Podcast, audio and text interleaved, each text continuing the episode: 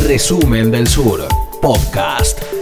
Ayer en Estados Unidos tuvo lugar la elección a senadores en el estado de Georgia, una elección sumamente importante porque puede definir cómo es el diagrama político de Estados Unidos durante los próximos años y que, como se esperaba, fue una elección sumamente reñida para ambos partidos, para demócratas y para republicanos, que no se definirá hasta el final del recuento. Aún se desconoce el escrutinio final, pero tenemos algunos datos para comentarte. Mi nombre es Sebastián Mangini y este es un nuevo podcast para Resumen del Sur.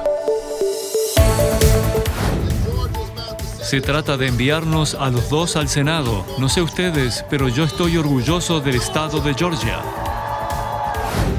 Es hora de jubilar a los republicanos Perdue y Loeffler. El poder está literalmente en sus manos. Ahora más que nunca puede un Estado determinar el curso de todo un país, no solo en los próximos cuatro años, sino para la siguiente generación.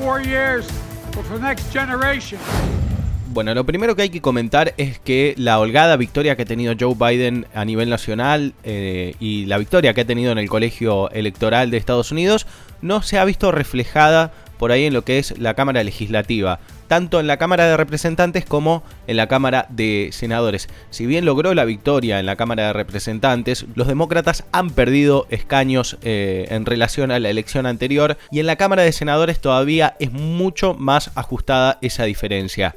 De hecho, si nos remitimos a la elección, particularmente de ayer, los dos senadores de Georgia son los que le pueden llegar a dar un poco más de aire a la gestión de Joe Biden durante los próximos dos años. Previo a la elección, el Senado se conformaba con 50 senadores republicanos y 48 bancas pertenecientes a los demócratas. ¿Qué quiere decir esto? Cualquier cuestión de relevancia, de importancia, en principio los nombramientos del Ejecutivo que sí o sí deben pasar por el Senado, puede significar una traba o largas mesas de negociaciones en caso de que los republicanos tengan la mayoría en el Senado. Es por eso que son de vital importancia estos dos senadores para Joe Biden y para poder diagramar una plataforma política durante los próximos años.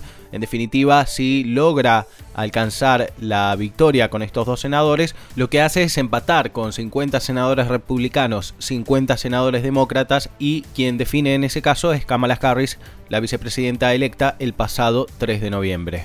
Ahora, ¿por qué decimos que es tan importante? No solo va a definir lo que son los nombramientos del gabinete, una cuestión me parece eh, esencial para que Joe Biden pueda trabajar con cierta libertad, sino también eh, el paquete de reformas y estímulos que tiene previsto durante los primeros meses de gobierno producto de la pandemia. Todo esto también debe pasar por el Senado y tiene que ver con estímulos y ayudas financieras a familias y empresas, obviamente con un programa también que está relacionado con creación de eh, empleos en términos de la industria nacional, el aumento de seguridad social y del salario mínimo y un montón de cuestiones también que tienen que ver con la parte fiscal, con la parte eh, impositiva, por ahí que pueden llegar a permitir al gobierno, a las arcas del Estado, hacerse de mayores recursos para poder hacer frente al gasto social que tiene previsto durante los primeros meses de su gestión frente al panorama que presenta la pandemia.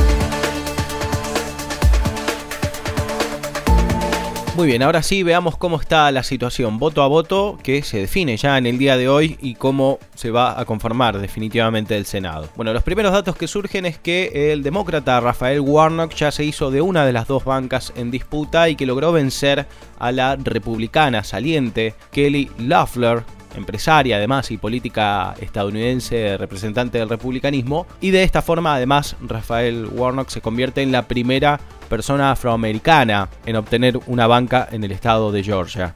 Un cimbronazo que sin dudas sorprende en Estados Unidos porque Georgia es un estado tradicionalmente republicano, pero que evidentemente ha tenido el impulso de las últimas elecciones del 3 de noviembre, donde Joe Biden se ha impuesto en ese mismo estado por una diferencia muy estrecha que le permitió romper con esa tradición. En este sentido, el ojo de la campaña de los demócratas estuvo centralizado en buscar movilizar a la mayor parte de la población negra a votar.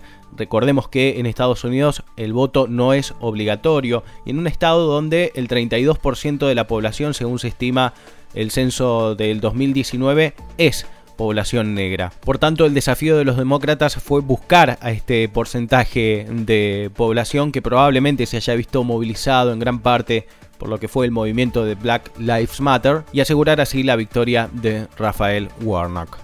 Ahora tan solo queda definir la última banca a senador, una banca que está mucho, pero mucho más disputada porque las proyecciones todavía son insuficientes para dar un ganador.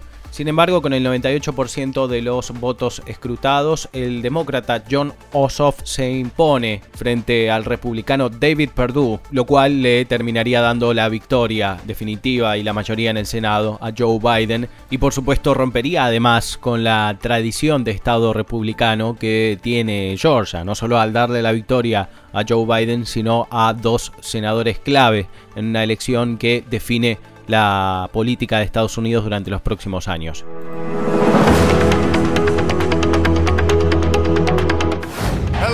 Hola Georgia. Por cierto, de ninguna manera hemos perdido en Georgia. Fue manipulación electoral. Quiero pedirles algo importante. Muestren a América que Georgia es un estado rojo, un estado republicano. Este presidente luchó por nosotros y nosotros luchamos por él.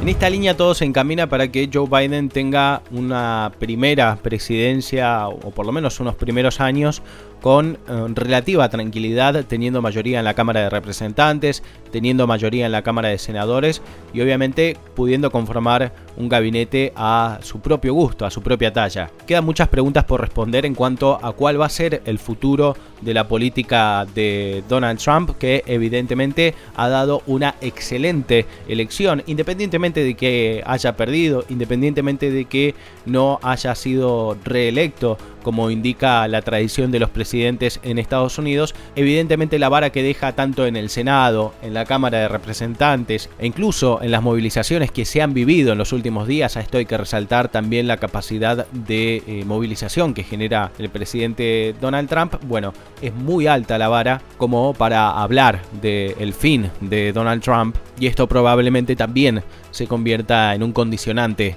durante la gestión de Joe Biden guerra comercial, cambio climático, desarrollo sustentable. Todos los temas de la agenda global en resumen del sur.